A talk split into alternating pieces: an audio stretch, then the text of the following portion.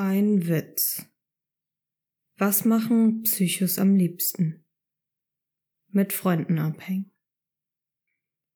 Yo, was geht ab, liebe Leute? Mein Name ist Jace und das ist die zweite Folge meiner Suizidserie, die vermutlich jetzt aus drei Teilen bestehen wird. Eigentlich habe ich zwei geplant, aber damit die nicht zu lang werden, die einzelnen Folgen, sind es drei. Heute geht es um die Warnzeichen, also ähm, wie erkenne ich, dass eine Person suizidal ist oder suizidgefährdet, vielleicht sogar akut. Und in der zweiten Hälfte oder im zweiten Teil geht es darum, wie kann ich einer suizidgefährdeten Person oder einer Person mit Suizidgedanken am besten helfen. Natürlich, wie vermutlich bei den meisten, die auch noch kommen werden, die Folgen, gilt auch diesmal eine Triggerwarnung für alle, insbesondere für Menschen mit psychischen Erkrankungen oder auch Menschen, die vielleicht jemanden verloren haben durch Suizid oder so. Es geht eben um Suizid. Also ja, und ich ähm, schilder eben auch Gedanken, die man haben kann.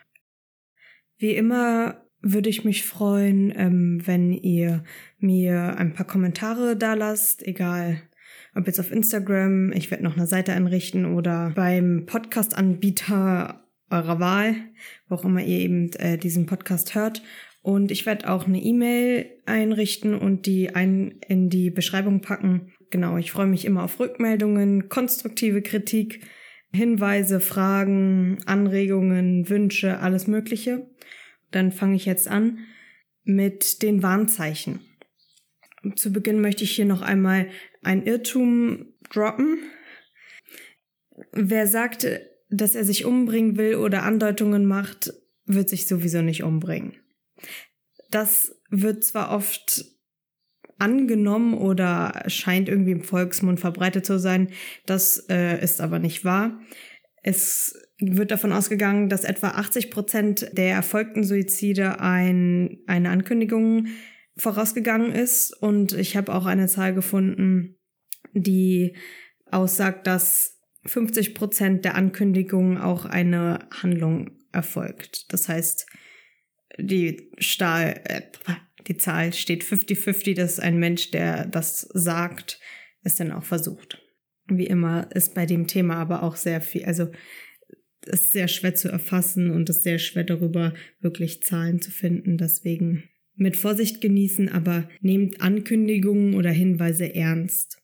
Denn selbst wenn sie nicht zu einem Suizidversuch oder zu einem Suizid führen, ist es doch ein Warnhinweis, dass es dieser Person offensichtlich nicht gut geht und sie Hilfe braucht. Und an alle, die warum auch immer sehr leichtfertig sagen, dass sie sich umbringen wollen, äh, tut das bitte nicht. Sagt das nicht fälschlicherweise, weil dann kommt das eben zu einem Gewöhnungseffekt und das ist halt äh, nicht gut, weil irgendwann nimmt das dann wirklich keiner mehr ernst und dann sind halt alle Suizidgefährdeten gearscht, die das auch noch ankündigen. Also nimmt es ernst. Und hier möchte ich jetzt eben zu den Warnzeichen kommen, die eben Hinweise darauf geben, dass eine Person suizidgefährdet ist, ob jetzt eben akut oder in, in einer Krise ist tatsächlich, also oder längerfristig, also noch am Anfang vielleicht erst noch äh, Suizidgedanken hat, noch in so einer ambivalenten Phase ist. Das wird allerdings, finde ich, zumindest aus den Stichpunkten herausgehen, wann das zählt. Also das kann man sich selber denken. Meistens ist, ja, überschneidet es sich so ein bisschen. Eine Krise ist der Gipfel einer, eines Spannungsbogens. Das, also hier ist die Krise nicht definiert als ein größerer Lebensabschnitt oder so etwas, sondern wirklich, wenn, wenn quasi, wenn jemand zum Beispiel schon depressiv ist oder wenn jemand schon mehrere äußerliche Einflüsse hat, äh, Job verloren, Partner verlassen, äh, was weiß ich, Kind gestorben so und Kind stirbt und dann ist es äh, der Höhepunkt, der Gipfel dieses Spannungsbogens, wo es der Person sowieso schon scheiße geht, der ist sowieso auch größer gesprochene Krise ist, aber an diesem Punkt findet dann so der die akute Krise statt und dort will sich dann diese Person umbringen. Also das ist jetzt hier eher so als Krise definiert in diesem Kontext. Genau, auch zu dem Phasenmodell, das ich in der letzten Folge vorgestellt habe, möchte ich noch einmal sagen, äh, das ist eins von mehreren Modellen Und die sind sehr, sehr unterschiedlich auch anwendbar und da gibt's auch ein bisschen, also ein, ein, eine Suizidplanung oder generell am Ende denn ein Suizid, dem geht nicht immer diese Struktur voraus. Also das möchte ich nochmal klarstellen. Da war ich auch ein bisschen uninformiert. Okay, jetzt wirklich zu den Warnzeichen. Generell ist es so, dass Verhaltensänderungen jeglicher Art, also vor allen Dingen, also Verhaltensänderungen, also im Vergleich zu der normalen Person in Anführungszeichen, Hinweise sind, Veränderungen der Emotionen, des Gemüts und der Affekte, aber auch Verwahrlosung beziehungsweise eine Veränderung der Physis, also des, des Aussehens, zählen zu den Warnzeichen.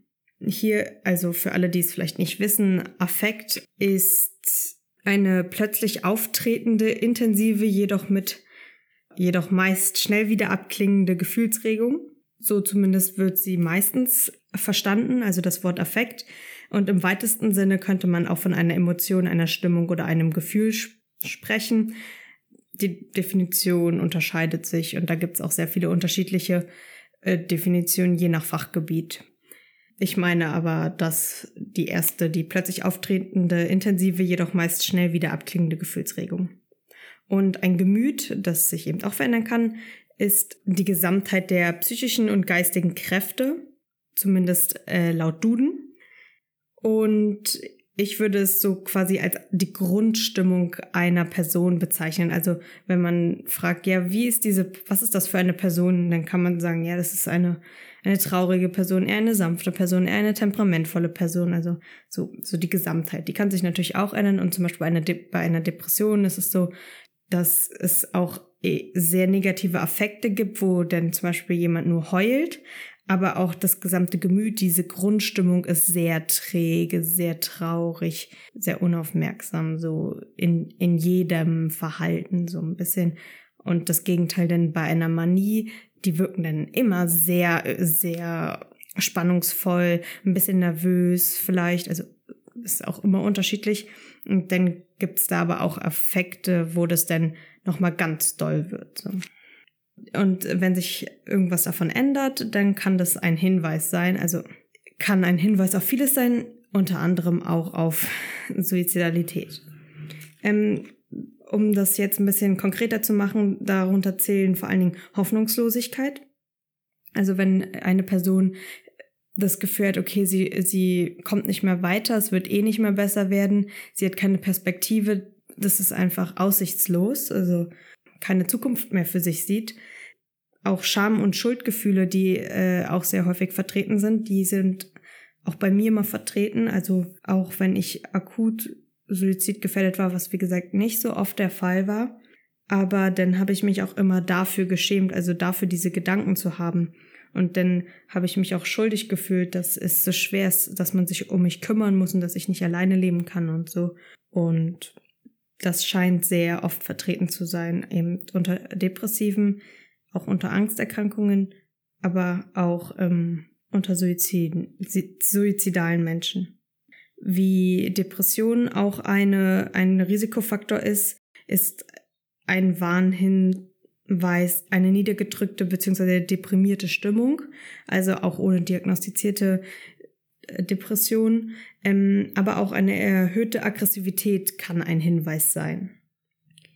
Auch Demütigungen werden zu den Warnhinweisen gezählt, wie man die zum Beispiel bei Mobbing erfährt auch ähm, Interessenlosigkeit.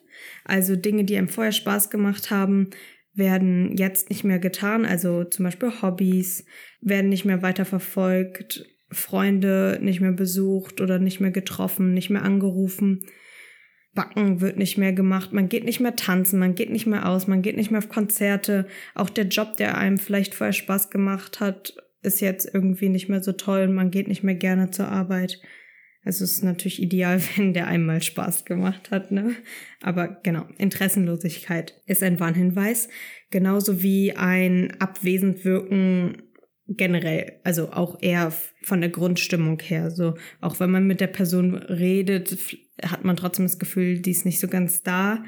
Und damit einhergehend auch ein Rückzug, eben so, sowohl emotional, wie ich eben gerade beschrieben habe, dass man dass die Person nach außen eher taub wirkt, betäubt, aber auch ein sozialer Rückzug eben auch, dass die Person sich wirklich körperlich aus, aus sozialen Dingen zurückzieht und einfach nicht mehr zu treffen oder sowas geht. Also auch damit einhergehend ein Kontaktabbruch, wie gesagt, mit Familie und Freunden.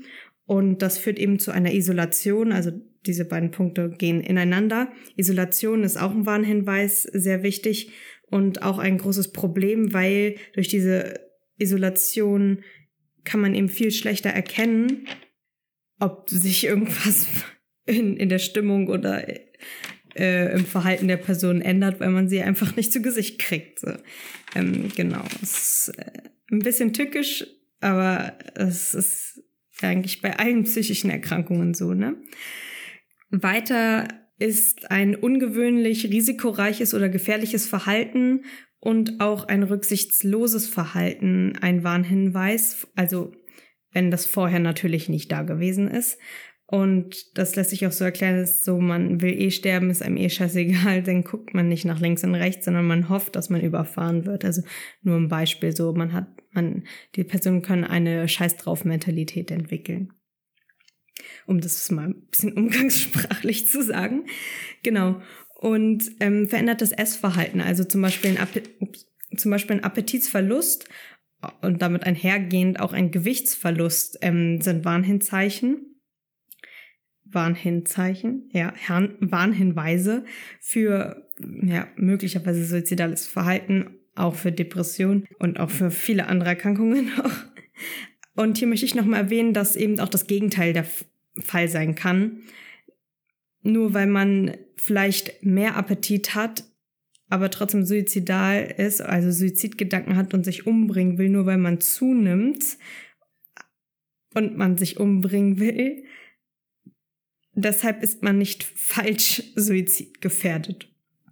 Ich habe das selber, also ich neige auch selbst dazu, dann zu denken, ja, okay, ich kann nichts richtig machen, ich kann, ich schaff's nicht, mein Leben zu gestalten, man muss sich um mich kümmern, ich bin nicht, ich bin nicht selbstständig lebensfähig quasi und ich schaffe es noch nicht mal richtig und alleine und normal suizidgefährdet zu sein.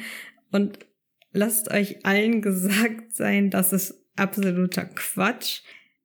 Es ist nur ein Durchschnitt und es gibt immer Abweichung, weil sonst gäbe es ja keinen Durchschnitt. Also fühlt euch nicht schlecht, wenn ihr irgendwelchen Normen in den Kriterien nicht entsprecht. Eure Erkrankungen oder eure Umstände sind auch genauso schlimm oder auch ernst zu nehmen. Genauso wie als wenn ihr da als Musterkranker reinpassen würdet. Genau, ein erhöhter Drogenkonsum, auch eben mit dem risikoreicheren und gefährlicheren Verhalten einhergehend, ist ein weiterer Hinweis. Und hier möchte ich noch einmal, also wie in der letzten Folge, betonen, dass Alkohol auch eine Droge ist. Also auch ein erhöhter Alkoholkonsum ist ein Warnhinweis. Auch weil man sich damit versucht oder damit versucht, die Gefühle zu betäuben, die einen denn, also die negativen Gefühle, die ein ja auch in, in den Suizid denn am Ende führen. Unerwartete Besuche alter Freunde oder Familie, die irgendwie endgültig oder nach Abschied klingen, sind auch Hinweise. Also um die Perspektive zu wechseln, wenn, wenn ich mich eben nochmal verabschieden will, vielleicht nochmal Danke sagen will für alles, mich vielleicht nochmal entschuldigen will und einfach abschließen will mit der Welt und mich dann endlich dem Frieden hingeben will.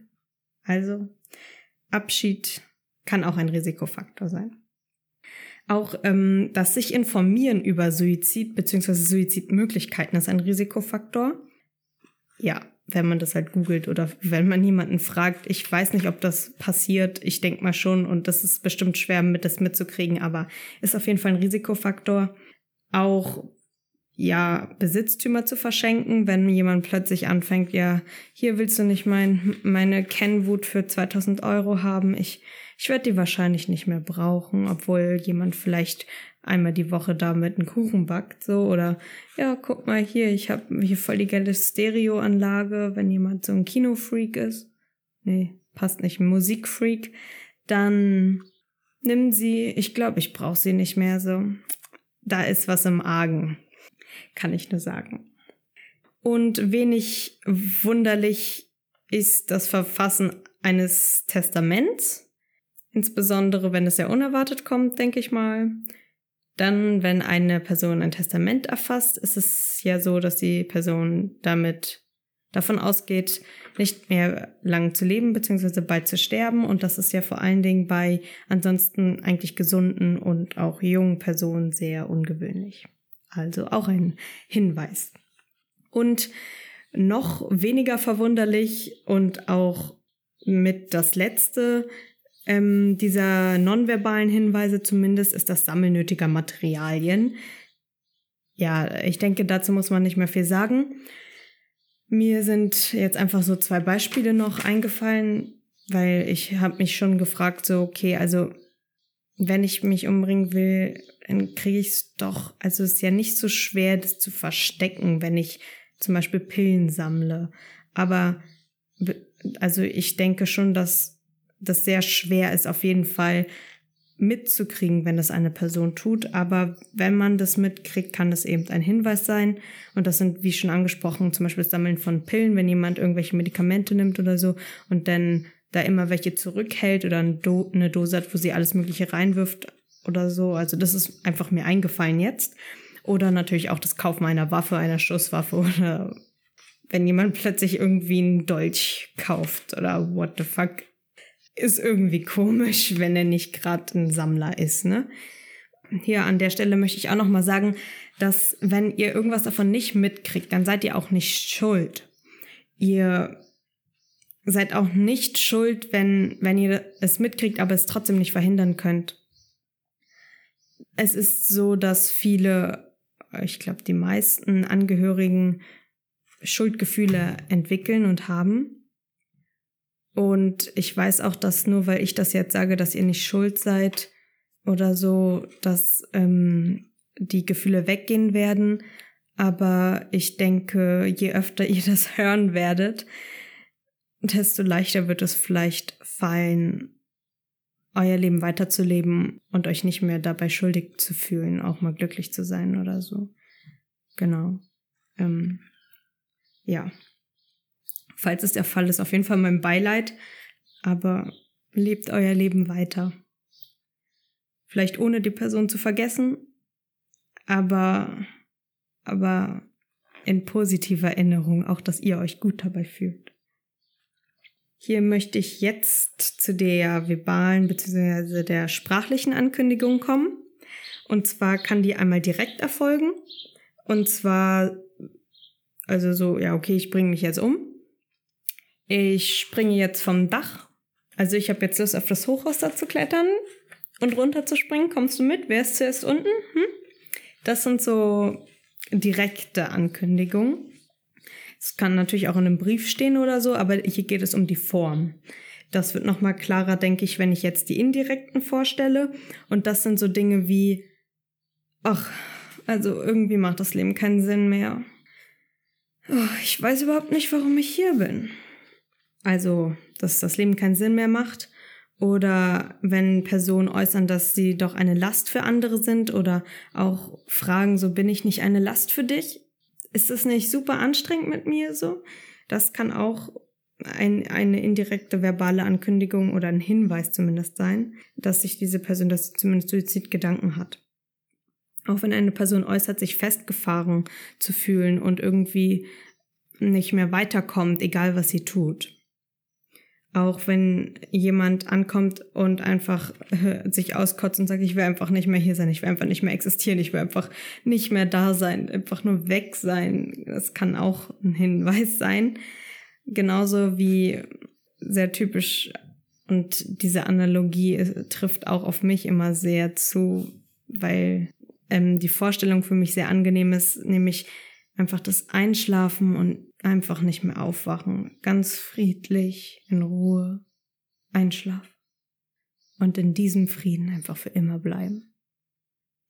Ähm, ich habe übrigens extreme Angst vor dem Tod, aber in den Momenten scheint es mir dann sehr schön. Und auch einfach das Überfahren werden, wenn jemand sich also, also ich wünschte, jenes Auto würde mich jetzt einfach immer fahren, so wenn ich jetzt über die Kreuzung gehe. Das ist auch eine indirekte Ankündigung. Und die indirekten Ankündigungen sind auch halt weniger offensichtlich, weil die Person halt nicht sagt, okay, ich will mich jetzt, ich will jetzt sterben so, sondern mehr oder weniger ein bisschen versteckt, aber es sind eben Hinweise zumindest auf Suizidgedanken. Und darauf, dass da irgendwas vielleicht nicht ganz in Ordnung ist in der Birne. Hier möchte ich auch nochmal den Unterschied zu den aktiven und passiven Suizidgedanken, die eine Person dann haben kann, hervor deutlich machen. Und zwar ist es so, dass passive, also ich, ich bin da drauf gekommen, weil ich das erst irgendwie ein bisschen in meinem Kopf verwuschelt, also vermixt habe. Deswegen Vielleicht passiert euch das auch, deswegen hilft es euch vielleicht jetzt. Passive Suizidgedanken sind Gedanken eben wie, ach, das Leben macht keinen Sinn oder ich wünschte, das Auto würde mich überfahren, ich wünschte, ich würde jetzt einfach einen Unfall haben, ich wünschte, mein Flugzeug würde abstürzen, ich wünschte, ich würde einschlafen und nicht mehr aufwachen, ich wünschte, jetzt würde ein Stein vom Himmel fallen und meinen Kopf treffen und ich wäre tot oder ich wünschte, ich würde ähm, aus Versehen eine Lebensmittelvergiftung Entschuldigung, eine Lebensmittelvergiftung haben und sterben, also passive Suizidgedanken, wo die Person eben nicht aktiv handelt, sondern passiv ist. Oder ich wünsche, ich würde eine Verletzung haben und verbluten, so. Im Gegensatz dazu sind aktive Suizidgedanken Gedanken wie, okay, ich will jetzt mein, mein, meinen ganzen mich so doll aufschneiden, dass ich verblute oder ich will jetzt vor diesen Laster springen oder ich will jetzt vor den Zug springen, ich will mich jetzt auf das Gleis legen, ich will jetzt aus dem Flugzeug springen. Ich weiß nicht, ob das überhaupt möglich ist, aber rein hypothetisch natürlich, ähm, genau. Oder ich will mir jetzt in den Kopf schießen oder ich, ich, ich, ich, ich will jetzt in den Supermarkt gehen und abgelaufene Lebensmittel, okay, die verkaufen keine Ablauf, aber abgelaufene Lebensmittel, aber ich will jetzt zu Surplus gehen und abgelaufene Lebensmittel essen, wo ich weiß, dass die giftig sind. Auch die verkaufen die nicht, weil die regelmäßig getestet werden. Naja, aber ihr versteht das Prinzip. Hoffe ich zumindest. Wenn nicht, habt ihr Pech gehabt und müsst es nochmal nachlesen, wenn es euch interessiert. Genau, das waren die Warnhinweise. Und jetzt komme ich dazu, wie man einer Person helfen kann, wenn man da vielleicht irgendwas mitkriegt von diesen Veränderungen, wenn man das Gefühl hat, vielleicht ist sie, hat sie Suizidgedanken, vielleicht geht sie nicht gut. Also generell auch bei anderen psychischen Erkrankungen kann einiges davon auch stimmen, also zutreffen. Aber das ist jetzt natürlich spezifisch auf Suizid, Suizidalität und Suizidgedanken geschnitten. Also ich habe es speziell darauf ausgelegt. Das meiste gilt auch in einer akuten Krise. Genau. Hier möchte ich auch noch einmal sagen, ähm, dass acht von zehn Suiziden einer Ankündigung vorausgeht. Das sind 80 Prozent. Und wie gesagt, diese Ankündigung bitte ernst nehmen. Auch möchte ich hier nochmal sagen, dass wenn ihr eine Person von einem Suizid abhalten könnt, egal, also vor allen Dingen, wenn das wirklich mit aller Kraft oder so geht oder ihr am Ende denn ähm, den Krankenwagen rufen müsst, dann kann das äh, diese, können diese Personen sehr unterschiedlich reagieren. Also sie werden nicht immer dankbar sein. Es gibt auch welche, die vielleicht aggressiv reagieren werden, die vielleicht euch abstoßen werden, die vielleicht die Freundschaft oder sowas aufkündigen würden, werden, weil viele halt wirklich sterben wollen. Ich denke allerdings schon mehr in dem Sinne, dass das Leben einfach für die so schlimm ist, dass, dass sie einfach nicht mehr leben wollen. Das kann auch sehr belastend sein, weil man sich dann natürlich fragt, habe ich das Richtige getan? Habe hab ich nicht in die Freiheit dieses einen Menschen eingegriffen, wenn er doch unbedingt sterben möchte? Und das ist eine Frage, die ist schwer. Ich habe sie selbst für mich auch noch nicht wirklich beantwortet. Allerdings muss ich sagen, dass ich eine suizidgefährdete Person immer retten würde. Und wenn die mich dann nicht mehr mag, ich fände schon schade. Ich würde mich weiterhin auch bemühen, vielleicht ähm, sieht sie das dann irgendwann ein oder findet es irgendwann, ist dann froh sogar darüber. Aber ich würde es immer machen, auch eben aus eigener Erfahrung, weil ich quasi auch mal abgehalten worden bin und sehr dankbar war. Und es mir auch schon besser geht, also wesentlich besser. Und zu dem Zeitpunkt dachte ich auch, ja, es gibt, es ist einfach das Ende, es ist zu schlimm, es wird nicht besser. Und ich möchte eben das tun, was andere für mich getan haben. Und Das ist so meine Meinung, aber wie gesagt, es kann schwer sein, wenn die Personen mal nicht, nicht so schön reagieren. Ähm, da sollte man sich auch auf jeden Fall immer Hilfe holen, auch wenn man merkt, dass man einfach selbst irgendwie gerade nicht klarkommt, ob jetzt aufgrund mit solchen Kontakten zu suizidalen Personen oder mit mit egal was, wenn man merkt, irgendwas belastet einem oder man hat das Gefühl, es wird einem zu viel, dann kann man sich Hilfe holen, zum Beispiel auch bei der Krankenkasse. Also ich weiß, ich bin in, bei der BKKVBU versichert und da konnte man irgendwie einfach anrufen und die haben einen dann geholfen, einen Therapeuten in der Nähe zu finden. Und notfalls immer in das nächste Krankenhaus oder vorher vielleicht auch gucken, ob die eine Psychiatrie haben, aber genau, auch der Hausarzt ist ein Ansprechpartner, den kann man auch darauf ansprechen. Der kann einem dann eben entweder äh, Medikamente geben. Allerdings halte ich das für weniger gut. Aber er kann euch auch dann überschreiben, eine Überweisung geben. Nur einmal für alle, die das irgendwie denken, dass es ihnen gut tun könnte oder zumindest die Ahnung haben, die ja manchmal auch eher so ein bisschen unterschwellig ist, ne? Und eher so im Unterbewusstsein lauert. Bei ähm, Suizidgedanken ist es auf jeden Fall so, dass man sich nicht selbst in Gefahr bringen sollte, beziehungsweise das auch nicht muss. Also äh, man sollte sich dazu nicht moralisch äh, verpflichtet fühlen. Muss natürlich auch wieder jeder für sich selber entscheiden. Es gibt halt einige Leute, die können jemanden einfach nicht sterben lassen und würden dann sich auch in mehr oder weniger Gefahr bringen dafür, um diese Person zu retten. Das ist aber, ähm, also macht es lieber nicht, weil sonst sterbt ihr dann halt oder ihr sterbt sogar beide. Hat niemand wirklich was dabei gewonnen. Ne? Also genau. Mhm. Auch ähm, solltet ihr bei Kontakt mit suizidalen Personen beziehungsweise auch äh, ja kein, äh, keine Vorwürfe und auch diese Person die, ah, den dem Person keine Vorwürfe machen und sie auch nicht verurteilen, auch nicht ihre Gedanken und auch nicht ihre Taten, weil das oft deren eigene Gedanken nur bestärkt, dass sie eben Schuld haben oder dass sie nichts wert sind und dass, dass sie schlechte Personen sind und dass es besser ist für alle, dass sie sterben, dann ist es ähm, wenig hilfreich, wenn ihr denen genau das auch noch bestätigt. Also am besten ist es immer offen und neutral gegenüber den Personen zu sein und ähm, sie nicht zu verurteilen, aber auch deren Gedanken Gänge nicht zu bagatellisieren, also den, deren Gedankengänge und deren Verhalten auch nicht runterzuspielen oder klein zu machen oder als nichtig zu erklären.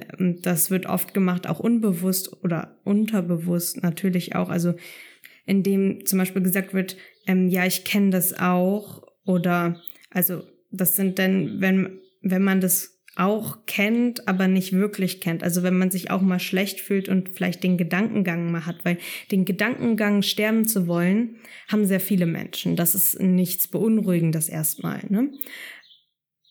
Aber meistens geht ihr dann auch wieder weg und das ist halt eher nur so, naja, der Tod ist halt schon ein Rätsel und das beschäftigt natürlich viele Menschen. Aber eine Person, die in einer Krise steckt, wie gesagt, als Gipfel eines Spannungsbogens, ne?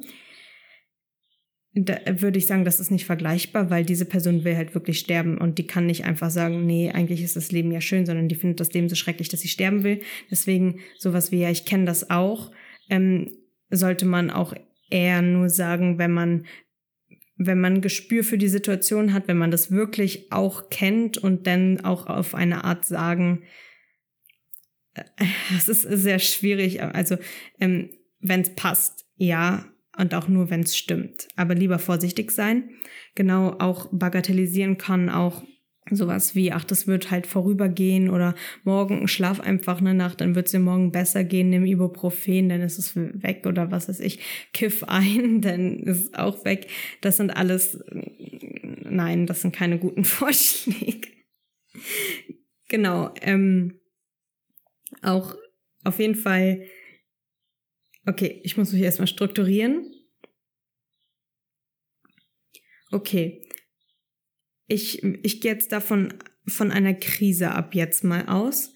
Und dann ist es auf jeden Fall gut, erstmal irgendwie in Kontakt zu bleiben. Also ob jetzt real denn bei der Person bleiben oder am Telefon mit der reden oder auch wenn es nur geht, texten, dann regelmäßig texten also nicht den Kontakt verlieren, sondern dass diese Person immer auch noch irgendwie mit der Realität in Kontakt ist, dass sie nicht komplett alleine ist und dass ihr dann eben auch gucken könnt, dass sie noch am Leben ist. Hier möchte ich auch nochmal sagen, dass das Erste Hilfe ist und Erste Hilfe ist rechtlich abgesichert. Das heißt, wenn ihr eigentlich zur Arbeit oder zur Schule müsst oder so, dann müsst ihr da nicht hin. Das kann, das, das, deswegen darf man euch nicht kündigen, deswegen darf man euch nichts anrechnen, weil ihr logischerweise, also ihr leistet Erste Hilfe, das ist rechtlich abgesichert und äh, ihr rettet gerade ein Leben. Also auch bitte eure persönliche Wertvorstellung irgendwie so, dass wenn ihr gerade einen Vortrag habt, dann doch lieber der Person helfen, als diesen Vortrag über irgendwelche kybernetischen Windsysteme oder sowas zu machen. Also, dass ihr das auch für euch persönlich, hoffe ich jetzt mal, so entscheidet. Ähm, genau. Auch ähm, im Privaten bitte denn nicht irgendwie, keine Ahnung, zur Verlobungsfeier von Onkel Gerhard gehen oder sowas. Auch wenn man da irgendwie Alkohol und Kuchen gratis kriegt. Ähm, ja, diese Person hat gerade ist gerade vermutlich in dem wichtigsten Moment ihres Lebens und wenn ihr ihr nicht helft, dann war es der wichtigste und der letzte Moment ihres Lebens, weil sie danach gar nicht mehr lebt. Also das mal versuchen in Relation zu setzen und dann dieser Person zu helfen. Also mein Appell an alle. Ähm, genau. Ähm, so viel M's, ne? Genau. Und dann ist es sehr gut, ein, wie eine Brücke zu dieser Person aufzubauen. Das heißt, ähm, versuchen ein Gespräch aufzubauen. Und dabei ist es gut, diese Person zu beruhigen. Deswegen ist es auch, also wichtig, dass man selber natürlich versucht, zumindest ruhig zu bleiben und nicht in Panik zu geraten. Und dann eben auch versuchen, diese Person zu beruhigen und dabei ist auch ganz wichtig der Faktor Zeit. Wenn man mit dieser Person schafft, eine Verbindung aufzubauen und mit ihr ein Gespräch irgendwie anfängt, auch wenn es sehr komisch ist vielleicht, dann gewinnt man Zeit und das ist ähm, sehr wichtig, da Suizidgedanken oft nach einer Weile schwächer werden oder sogar komplett verschwinden. Ich stelle mir das immer vor, wie, ich weiß nicht, wenn man so früher die Piraten oder ein Jack Sparrow oder sowas nee, in Jack Car Pir Pir Piraten, Karibik, der Pirat, wie auch immer ihr wisst, was ich meine. Ich habe jetzt so viele Keywords gedroppt.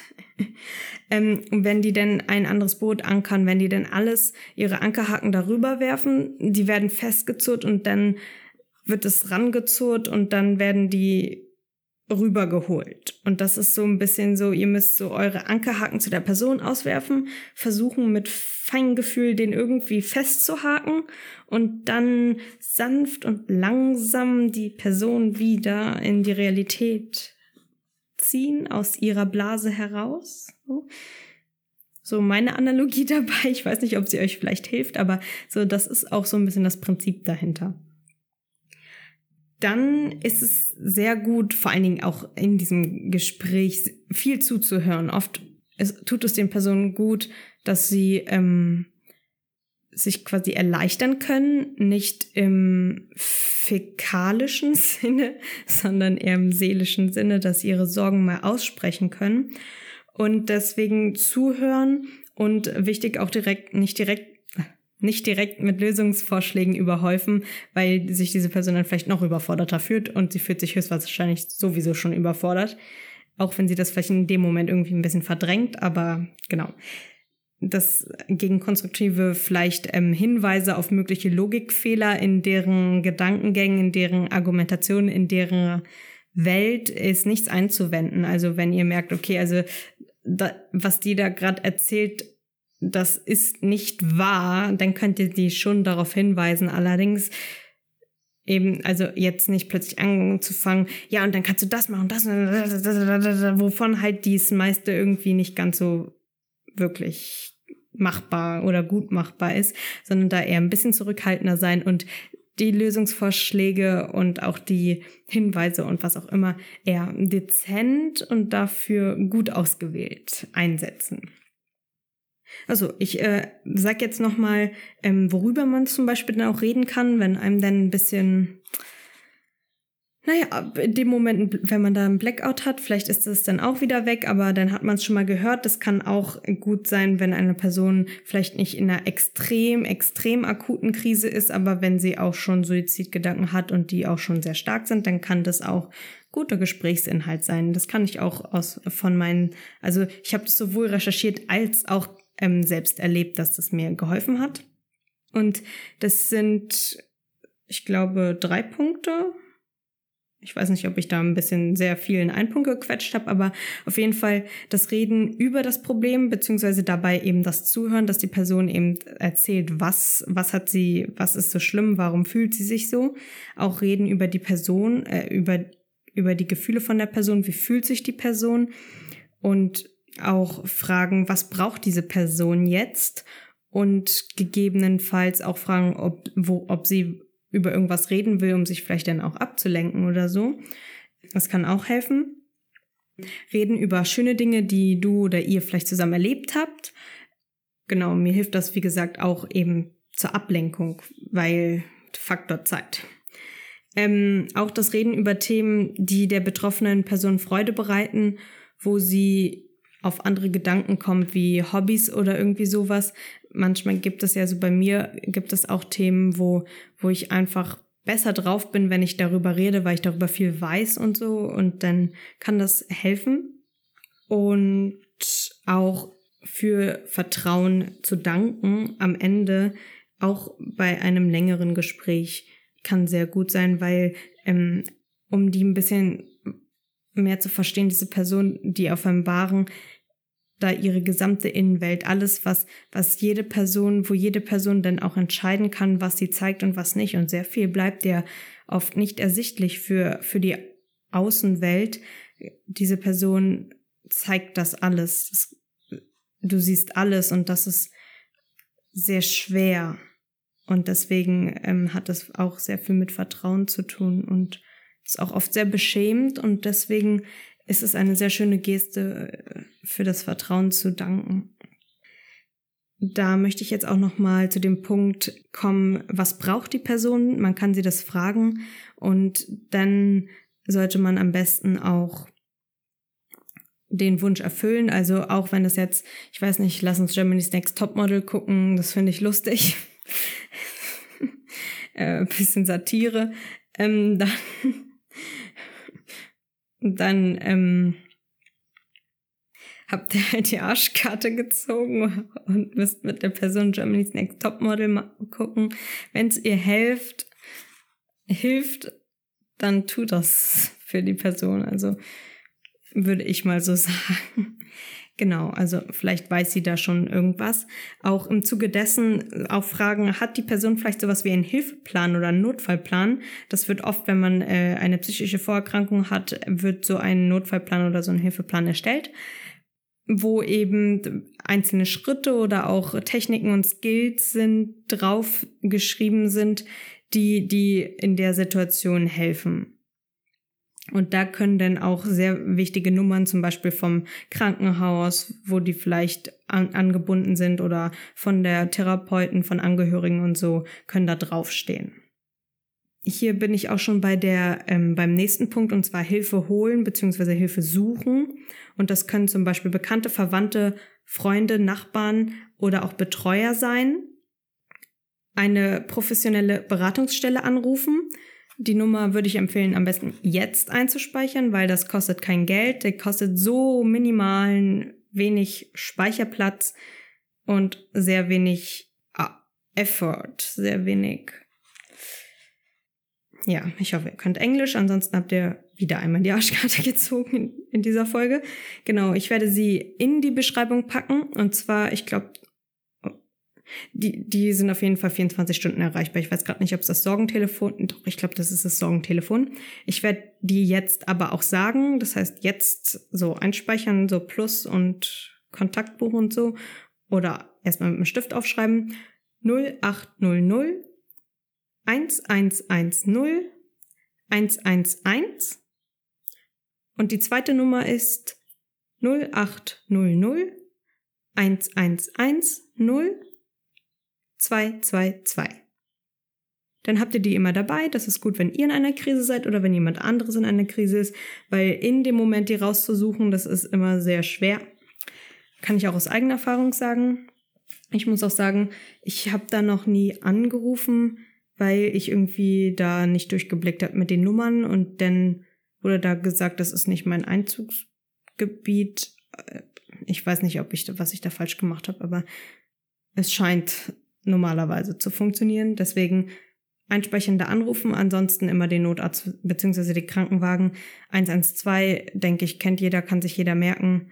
Könnt ihr auch noch einspeichern oder halt, wenn euch nur 110 einfällt, dann meinetwegen die Polizei oder die können euch dann an ein Krankenhaus weiterleiten. So.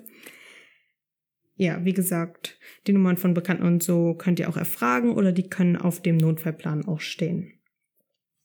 Sehr gut ist auch selber dann Hilfe anzubieten, eben sowohl in der akuten Phase, aber auch in der in einer nicht akuten Phase, wenn oder nicht ganz so schlimmen Phase, wenn sie die Person eben Suizidgedanken hat, die aber noch nicht ganz so schlimm sind, dass dass sie sich jetzt wirklich jeden Moment umbringen könnte.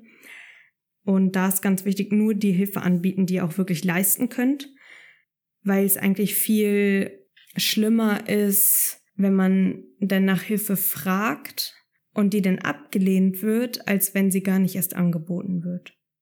Und für mich als Betroffene ein Hilfeangebot zu bekommen, je nachdem, auch, also nicht je nachdem, sondern eigentlich egal, wie es aussieht, allein, dass mir jemand helfen will, hilft mir sehr, auch in einer akuten Krise, weil ich dann das Gefühl habe, okay, die Leute haben, finden mich vielleicht doch nicht ganz so bescheuert und mögen mich vielleicht doch und wollen wirklich nicht, dass ich weggehe, so.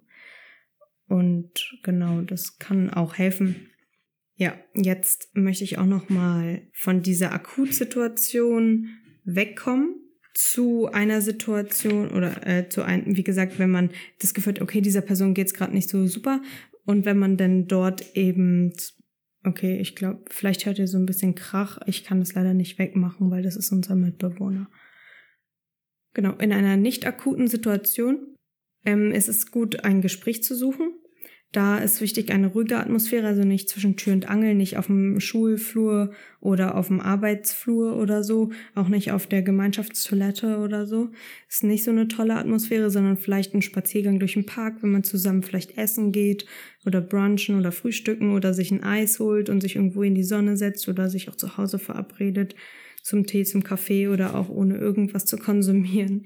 Ähm, genau, eine ruhige Atmosphäre ist gut. Es ist auch gut, diese Person nicht zu überfallen, sondern erstmal anzufangen, eben so, wie geht es dir so? Und auch wenn, wenn die Person nicht von alleine irgendwo raufkommt, dann vielleicht in Ich-Botschaften vor allen Dingen zu reden. Und zwar in der Art, ich habe den Eindruck, dass du in letzter Zeit sehr traurig bist. Ich habe das Gefühl, dass du dich verändert hast. Ich mache mir Sorgen um dich. Kann ich dir irgendwie helfen? Kann ich dir irgendwas Gutes tun? Willst du vielleicht mit mir reden? Also auch immer dann das Angebot zum Reden ist immer sehr gut. Auch hier, wie gesagt, immer offen und neutral sein, nicht verurteilen, nicht bagatellisieren, vor allen Dingen, wenn sich diese Personen dann öffnen und wie gesagt auch für das Vertrauen danken, weil dann sind diese Personen haben zwar immer noch diese sehr beschämenden Gedanken und dieses sehr beschämende und vielleicht auch konfuse Innenleben, auch für die Person selber, aber die Person ist noch nicht ganz so not, hat nicht ganz so einen Notfallcharakter wie in einer akuten suizidalen Krise. Und wenn sich die Person dann entscheidet, sich zu öffnen, dann ist das auch mit, also dann ist das wirklich ein krass, ist ein krasser Vertrauensbeweis auch. Ähm, oder eben auch ein krasser Beweis dafür, wie scheiße es der Person geht. Aber genau. Wichtig ist, die Person auch zu nichts zu drängen, sie, sie aber trotzdem ermutigen, professionelle Hilfe zu suchen, ihr vielleicht eben auch ähm, die Hilfe dabei anzubieten. Und wenn man was dazu weiß, dann kann man da vielleicht auch ähm, sagen, ja, das ist überhaupt nicht schlimm und ich kenne ganz viele, die haben machen eine Therapie oder ich war selber mal in Therapie oder auch stationär, da passiert nichts. Es ist einfach so, wenn du halt ein Knie gebrochen, wenn du ein Bein gebrochen hast, ich weiß nicht, ob man ein Knie brechen kann, ähm, bestimmt sicherlich. Die Kniescheibe kann man vielleicht brechen. Genau, äh, kommt man ja auch ins Krankenhaus, wenn es zu schlimm ist. So, also da vielleicht so ein bisschen auch die Angst, den Druck rausnehmen, den die Person vielleicht auch äh, äußern kann und vielleicht auch andere Alternativen aufzeigen. Also wenn diese Person zum Beispiel in einer Beziehung feststeckt und das Gefühl hat, das ist so schlimm, sie kann nicht mehr, dann sagen, ja, dann trenn dich doch und ich helfe dir auch, du kannst bei mir wohnen oder irgendwie sowas. Also wie gesagt, nicht mit, nicht mit Lösungsvorschlägen überhäufen, sondern wenn man da eine gute Idee hat oder einen Logikfehler in den Gedanken dieser Person erkennt, dann kann man den sehr gut äh, einbringen. Allerdings auch, also, oder was heißt allerdings, hier bitte nicht versprechen, niemanden etwas zu erzählen, weil man sich dann selber auch irgendwie unter Druck setzt und das, so ein Gespräch kann einen eben auch belasten und man sich dann auch eventuell Selbsthilfe suchen möchte oder und, und dann auch darüber reden möchte oder muss und man eben auch gucken sollte, inwiefern man selber dann leiden würde, würde man das versprechen. Und da muss man eben abwägen, ähm, wie sehr will ich selber leiden, um dieser Person dann zu helfen oder ihr was Gutes zu tun. Wichtig ist auf jeden Fall immer Geduld. Vor allen Dingen beim ersten Gespräch kann es gut sein, dass ihr auf Ablehnung stößt. Und hier kann ich aus Erfahrung sagen, dass vor allen Dingen, wenn Angebote von meiner Familie, vor allen Dingen von der engen Familie, sprich von meinen Erzeugern kommen, dann ähm, ist das sehr schwer anzunehmen und da mit jeder Reaktion am besten irgendwie rechnen. genau, das ist so auch wieder keine Panik kriegen, ruhig bleiben.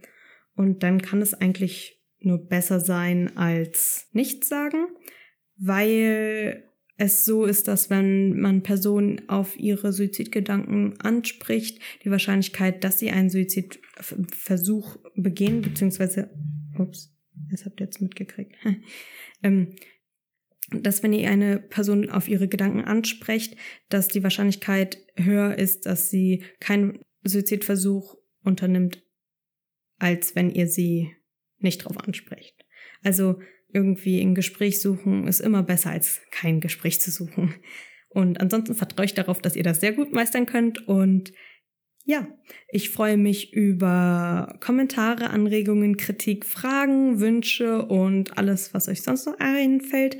Ich würde mich freuen, wenn ihr keine Beleidigungen oder sowas sendet. Und wie gesagt, ich packe meine Erreichbarkeitskanäle, falls man das so nennt, in die Beschreibung.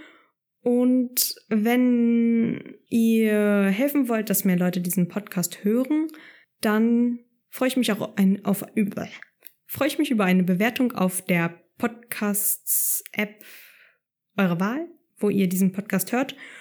Ja, ich hoffe, ihr werdet die dritte Folge hören. Dort wird es denn um Selbsthilfe bei Suizidgedanken gehen. Also wenn ich sie habe, wie kann ich mir dann helfen? Die habe ich nochmal extra gemacht ja, dann wünsche ich euch einen schönen Tag, eine schöne Nacht, ein schön, schönes restliches Leben. Okay, jetzt werde ich wirklich sehr ausufernd.